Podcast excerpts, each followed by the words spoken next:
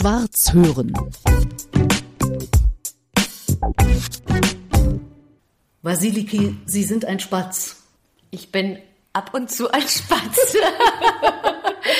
ich bin ein Spatz auf der Bühne, ich bin aber auch ein Spatz in der Natur. Ich liebe die Freiheit und das Freidenken und das hat Madame Edith auch getan. Ja. Sie war ein Freigeist eigentlich. Ne? Sie hat sehr die Freiheit gelebt. Ohne Angst vor dem Scheitern, weil sie hatte nichts zum Scheitern. Das ist wirklich so frei zu sein, um zu sagen, ich habe nichts zu verlieren, weil sie nichts hatte. Mhm. Das finde ich schon eine ganz große Art und äh, Entscheidung, so leben zu dürfen. Das ist mhm. schon toll. So, damit ist sie gleich eingestiegen. Vasiliki Russi, Sie sind von Geburt her Griechin. Ich bin Griechin, ich habe das auch nicht geändert, aber ab und an, beziehungsweise seit äh, 2020, hatte ich mir gedacht, nee, vielleicht sollte ich jetzt mal doch die Staatsbürgerschaft wechseln, weil ich hier lebe. Ne? Und ich möchte eigentlich hier wählen. So, so spät ist das in meinem Hirn jetzt reingewachsen, aber ja. immerhin, also das ist immer noch die Überlegung. Sie klingen ja auch gar nicht griechisch. Nein. Sie sind als Kind nach Deutschland gekommen. Ja, und zwar sehr früh. Meine Eltern sind Griechen und die sind 68, also 67 ist die Diktatur ausgebrochen in Griechenland und mein Vater war ein, ein äh, Demokrat, ein linker Demokrat und das hat er auch öffentlich äh, allen mitgeteilt. Das heißt, mhm. er war ziemlich aktiv mit seinen Kumpels und Freunden und als diese Diktatur da in Griechenland ausbrach, war das für ihn ganz klar. Er hat äh, natürlich seinen Job sofort verloren und dann war das auch der Zeitpunkt, wo Deutschland den Gastarbeiter willkommen hieß und da hat er die Chance ergriffen, zu sagen, wir verändern unser Leben total. Meine Mutter frisch kennengelernt, also auch nicht kennengelernt, sondern verkuppelt, aber gleich mit großer Liebe und dann auf nach Deutschland. Mhm. Und das war natürlich insofern ein sehr schwerer Weg, weil das war nicht ein Weg, ich mache einen Antrag und äh, lebe erstmal da oder da, sondern beide haben in so Soldatenlagern die ersten Monate gelebt und als meine Mama schwanger wurde, hatte sie die Vorstellung, dass sie in Griechenland das Kind kriegen muss und ist dann wirklich zur Geburt alleine. Mein Vater arbeitete schon in der Fabrik, sie nach Griechenland, hat dort geboren, im Wissen, dass sie mich nicht mitnehmen kann, mhm. weil in, da, wo sie gelebt haben, in so einem Feldbett und in dieser kleinen Baracke, da konnte kein kleines Kind sein. Mhm. Also wurden die Großeltern, die Bauern gefragt, ob äh, ich dort bleiben kann. Neugeboren. Mm. Und das war eine harte Entscheidung für meine Mutter, sehr hart, weil sie hat mich nach 40 Tagen bei den Großeltern ah. gelassen, ah. ist zurück und zwei Jahre später wurde sie weiß. Als junge Frau? Ja, als junge Frau. Ich habe dann ganz, ganz viel später in Kommunikation mit anderen Schicksalen, die es überall gab, in, gerade in Deutschland, ob es jetzt die Jugoslawen, die damaligen, die Italiener, die Griechen, die Türken, alle hatten ähnliche mhm. Schicksale. Mm. Man hat die Kinder erstmal bei den Großeltern gelassen, um ein Leben starten zu können. Ein hartes Arbeitsleben.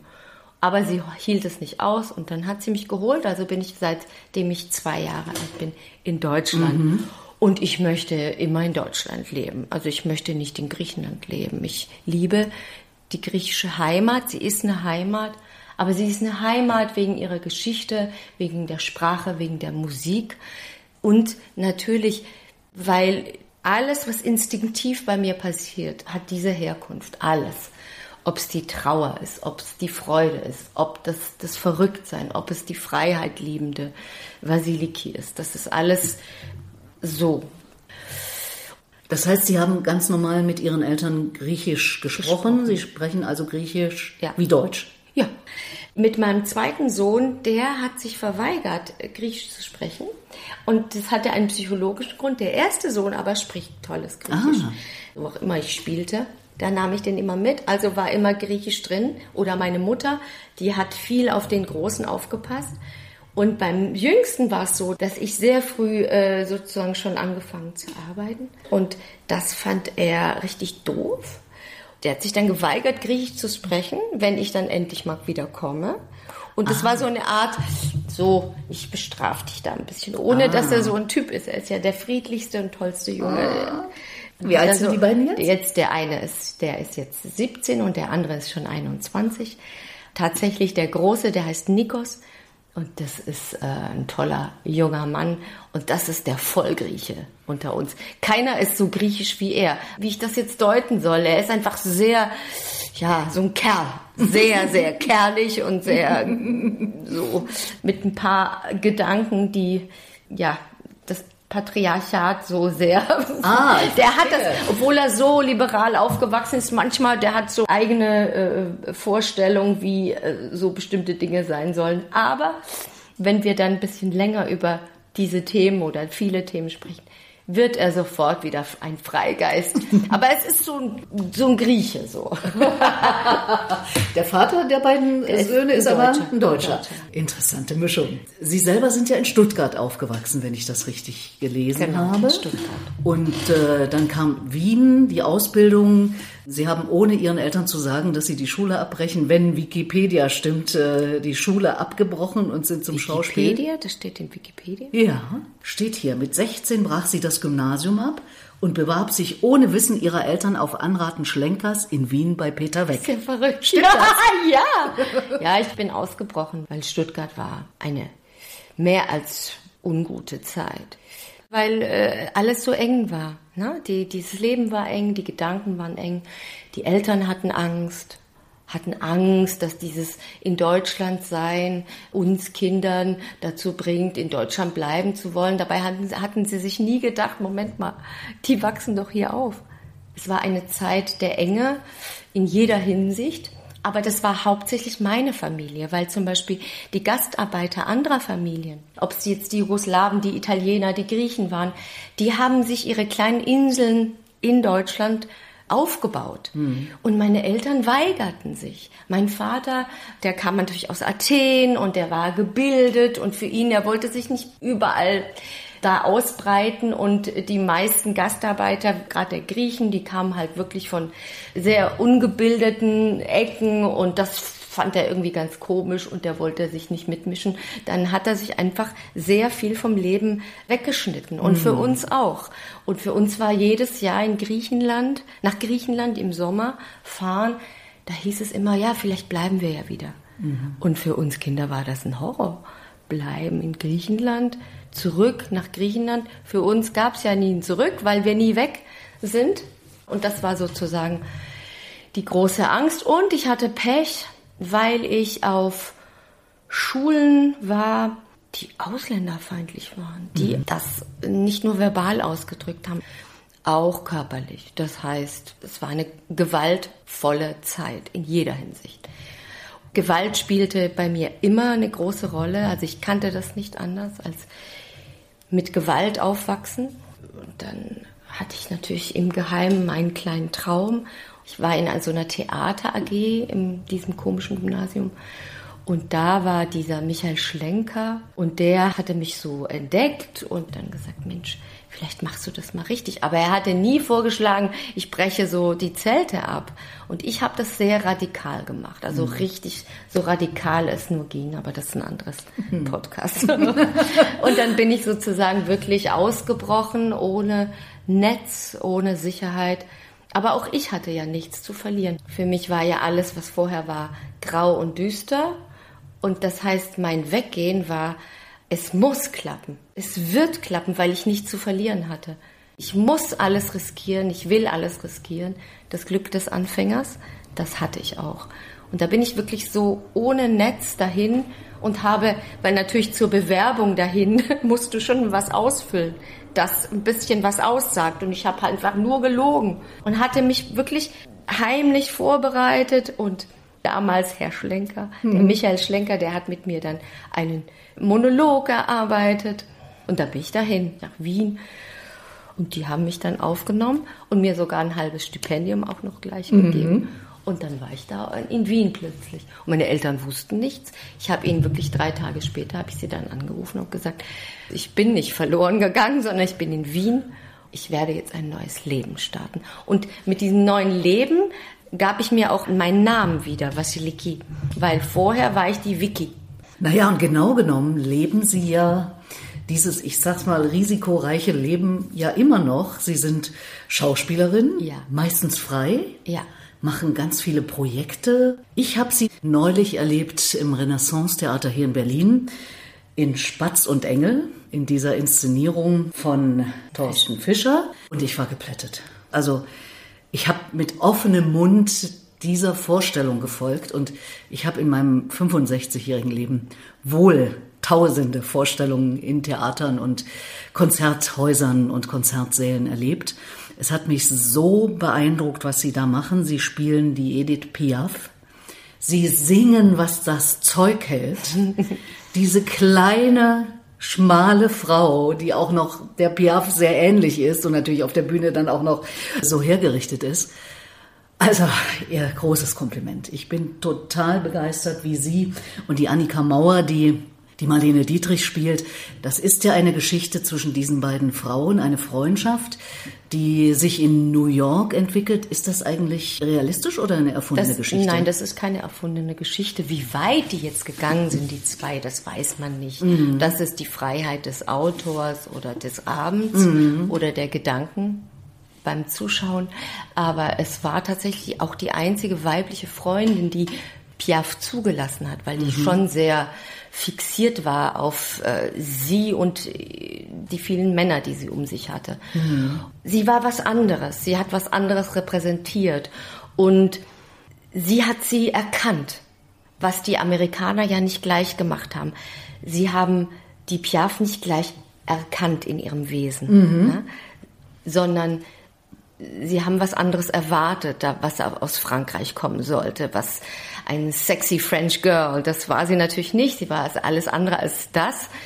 Sie stand da mit diesem schwarzen Kleidchen und singt Lieder, die traurig sind von oben bis unten ja.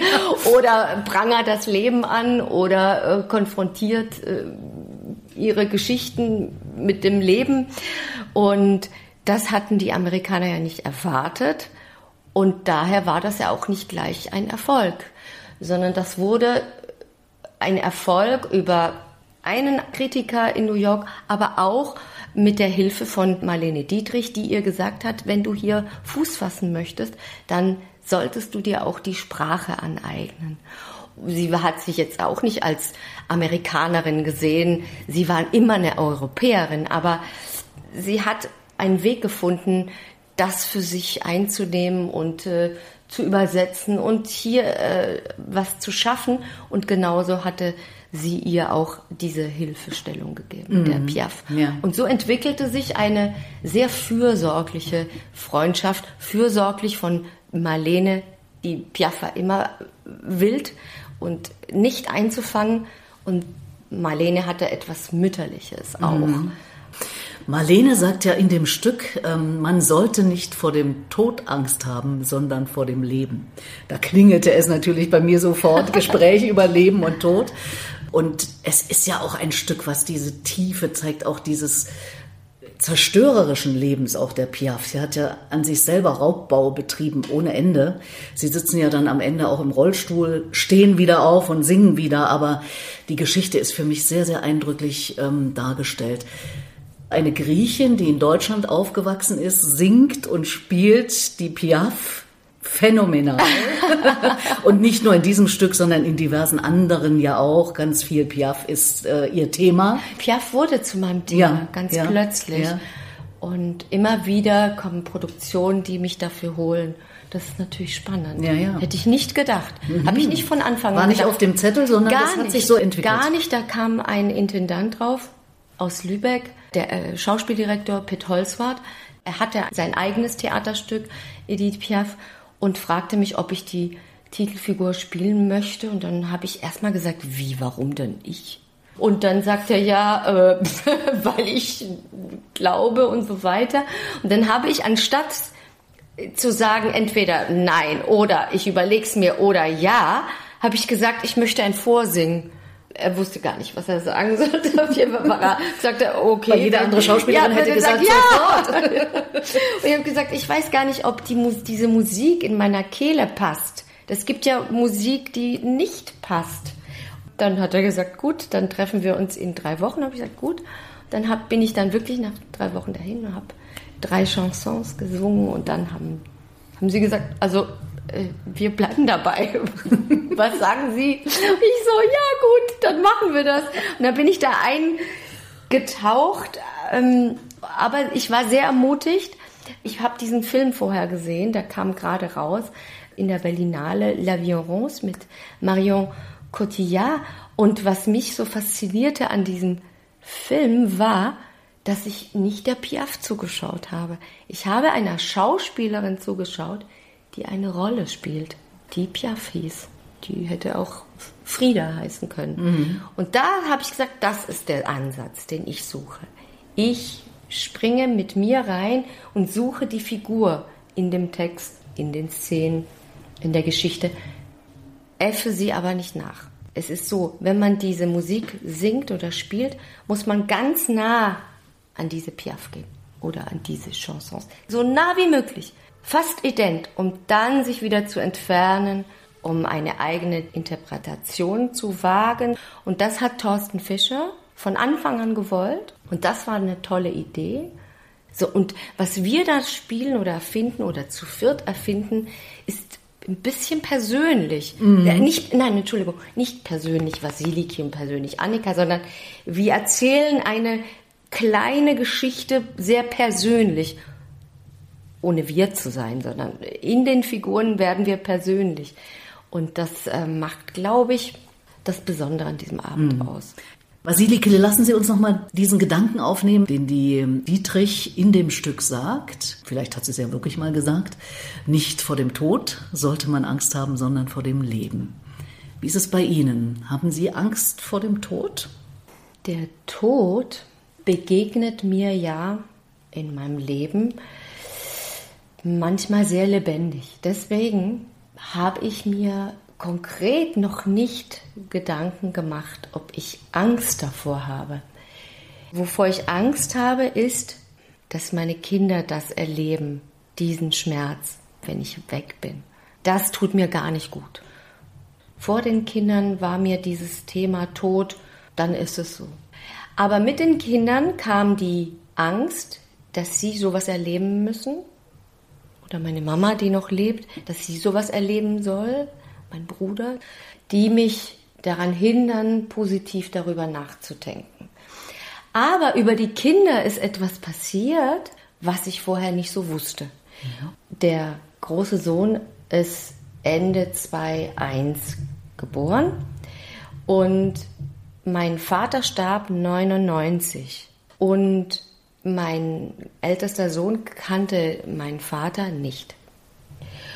Und als ich schwanger war und kurz vor der Entbindung war meine Mama hier in Berlin zu Besuch.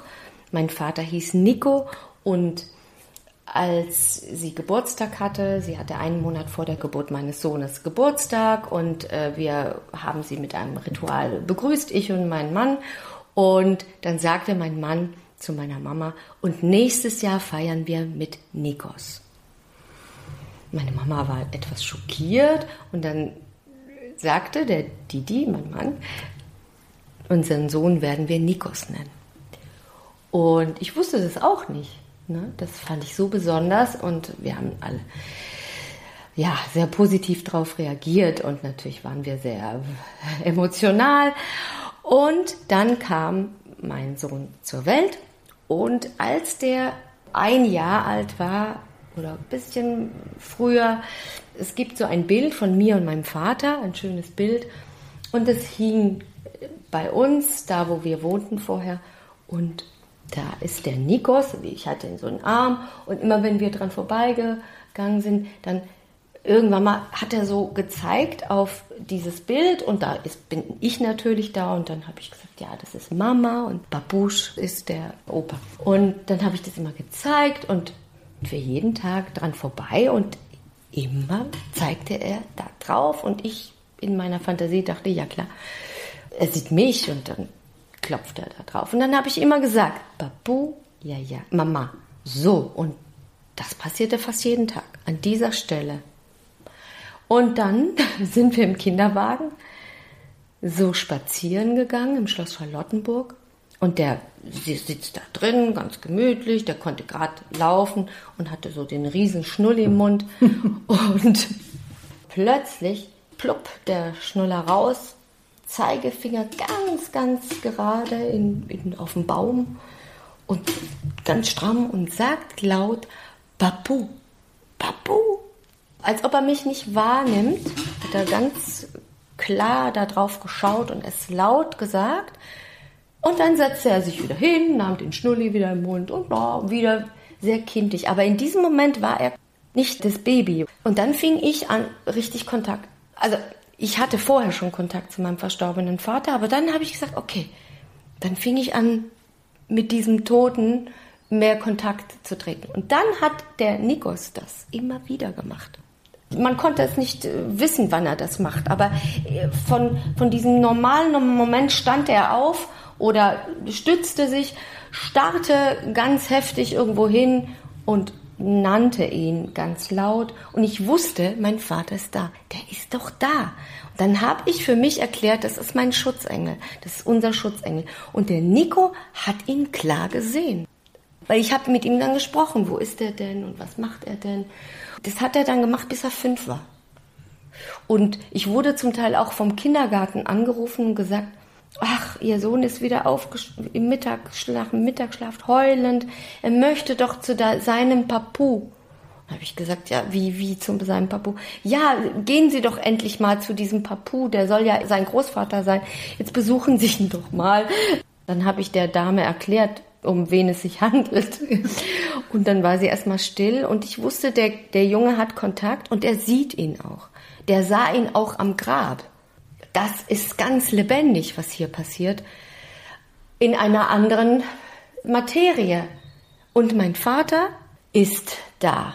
Hm. Der ist vor einer Vorstellung immer da. Ich gehe nicht auf die Bühne, ehe ich von ihm nicht das Okay gekriegt habe. Und dann gehe ich auch ganz sicher da rein. Ich weiß, der beschützt mich. Dann habe ich das mal einem Kinesiologen erzählt. Ich war einmal, habe hab so eine Session gemacht, weil ich herausfinden wollte, was das ist. Und der teilte mir dann mit, sie müssen ihren Vater freigeben, weil sie beanspruchen ihn so sehr, sie zu schützen oder ihren Sohn und äh, sie müssen das freilassen. Und so habe ich gesagt, so ein Unsinn. Nichts bleibt, weil es gezwungen wird. Das, was frei ist, kann nicht gezwungen werden. Also, und deshalb ist der Tod in meinem Leben fühlt sich so lebendig an. Daher wurde mein Vater nie eine Trauersache für mich, weil er irgendwie da ist. Genau. Also mein großer Sohn hat ihn nicht mehr, also er ist nicht mehr in Kontakt mit ihm, aber ich habe ihm natürlich alles erzählt. Und dadurch fühlt er sich dem so verbunden. Mhm. Also es ist sehr emotional. Und also ist das Thema sozusagen belegt mit dem, was Sie jetzt gerade so wunderbar beschrieben haben. Das heißt, über Ihren eigenen Tod denken Sie nicht nach. Sie haben es ja auch angedeutet. Wie finden Sie denn die Idee, sich selber, wenn es denn dann doch mal so weit sein sollte, um Gottes Willen nicht heute, nicht morgen, bei Ihnen sowieso nicht, zu sagen, ich denke über mein Leben nach, ich schreibe was auf, ich nehme das vielleicht sogar auf, also als Audio oder vielleicht sogar als Video, das ist ja bei Ihnen in Ihrem Berufe nun erst recht, äh, wäre das was ganz Normales. Und dann verabschieden Sie sich höchst persönlich von denen, die da sind. Hm. Ist das eine Idee oder sagen Sie, das ach, ist, das ist mir so weit weg? Naja, weit weg ist es immer. Ne? Mhm. Es ist immer weit Na, wobei weg. man weiß nicht. Nee, man weiß nicht, aber vom Gefühl her ja, ist es weit man weg. Man möchte gerne, dass es weit weg ist. Ja, also mein Gefühl ist, es ist weit weg. Okay. Aber es kann jederzeit da sein. So Richtig, ist so ist es. Und ich finde diese Idee ganz, ganz toll. Man müsste es tun. Man, man müsste es wie ein Tagebuch tun, eigentlich ich kann mir nicht vorstellen, mich jetzt hinzusetzen und über mein Leben nachzudenken und über das nachzudenken, was ich erzählen möchte, wenn ich mich verabschiede. Aber es hat wahrscheinlich damit zu tun, weil ich hochemotional dabei werden würde. Ich könnte nicht sprechen und Ruhe dabei ausstrahlen. Der Tod hat kein Alter, das stimmt.